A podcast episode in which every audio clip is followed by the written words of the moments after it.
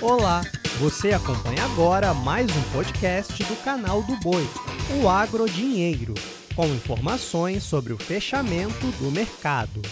Olá, turma! Aqui quem fala é Fabiano Reis com mais um Agro Dinheiro podcast para deixar você bem informado sobre o que acontece com a economia que tem a ver claro, com o agronegócio. E olha, não tem como eu começar esse podcast sem começar falando de Estados Unidos, sobre o AIDA, sobre as questões que acabam influenciando diretamente no preço da soja, do milho que vão desabando. Mas aí você se pergunta, mas o que é que aconteceu ou o que, que vem acontecendo? Meus amigos, o que acontece é que soja e milho desabaram de novo em Chicago. Nova queda forte. Mas o que, na final das contas, pressiona os negócios? Olha, a causa é simples: é o furacão Aida que vai passando, continua tendo os efeitos dele, destruindo muita coisa no Golfo dos Estados Unidos.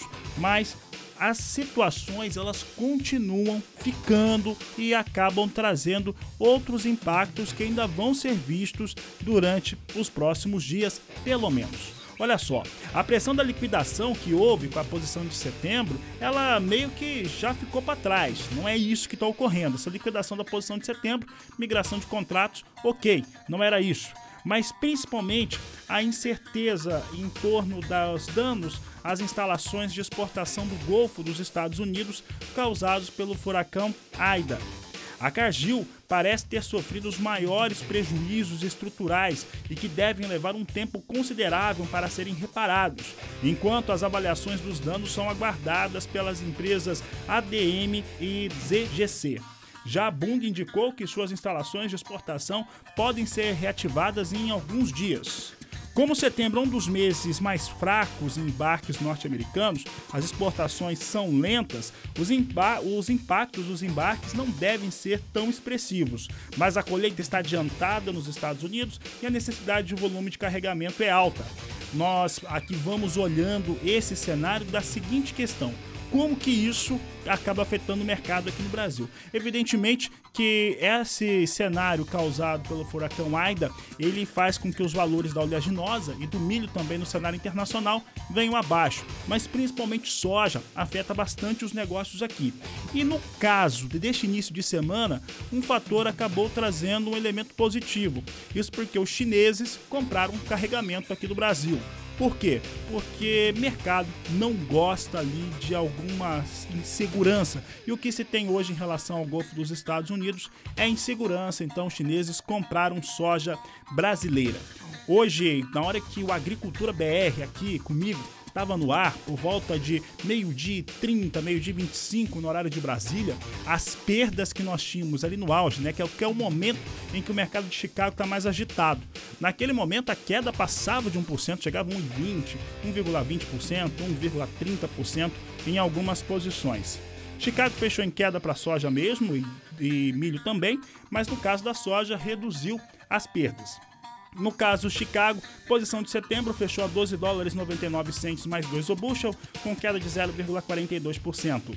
Novembro, 12 dólares 93 centes mais 4 bushel, com recuo de 0,75%. Janeiro, 13 dólares, 1 cent mais 2 o bushel, recua 0,65%. E a posição de março, 13 dólares, 6 centes mais 2 o bushel, com queda de 0,61%. Fala agora a respeito de milho e milho no Paraná. E no caso dos estados do sul do Brasil, como eu já disse aqui em algumas das edições do Agro Dinheiro, no sul do Brasil já tem início a safra 2021-2022 através do cereal, com o cultivo da primeira safra de milho. E de acordo com o Departamento de Economia Rural da Secretaria de Agricultura do Estado do Paraná, nesta terça-feira, o plantio da safra de milho verão no estado começou e atingiu 3% da área, comparado a 1% no mesmo período do último ano. Atualmente, 96% desses 3% estão com 96% das lavouras em fase de germinação, 4% em desenvolvimento vegetativo. Já por outro lado, a colheita da segunda safra pulou bem, deu um avanço forte, saindo de 64%, pulo de 20 pontos percentuais, chegando agora a 84%. Agora as ações estão mais avançadas que no ano anterior, quando a retirada do cereal atingia 67%. O Deral apontou ainda uma piora na safra, que agora tem 59% das lavouras em condição ruim contra 58% na semana passada. E o café arábica hein, fechou em queda na Bolsa de Nova York hoje, devolvendo parte dos ganhos desta última segunda-feira. Contudo, os fundamentos não mudam. Há pouco café disponível e o recuo de qualidade. A expectativa real é de preços firmes e elevação nos preços para o café arábica. Não há dúvida, em algum momento tem que subir mesmo o café. O estado da Paraná também tem redução na produção. O técnico do DERAL, Departamento de Economia Rural da Secretaria de Agricultura do Estado, Paulo Francini, falou sobre o tema.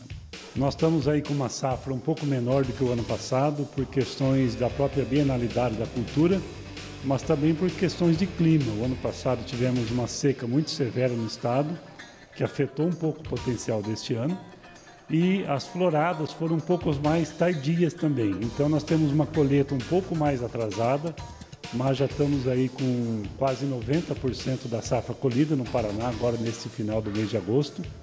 O clima tem favorecido a colheita, um clima seco, né? E os produtores estão conseguindo fazer essa colheita no campo de forma regular.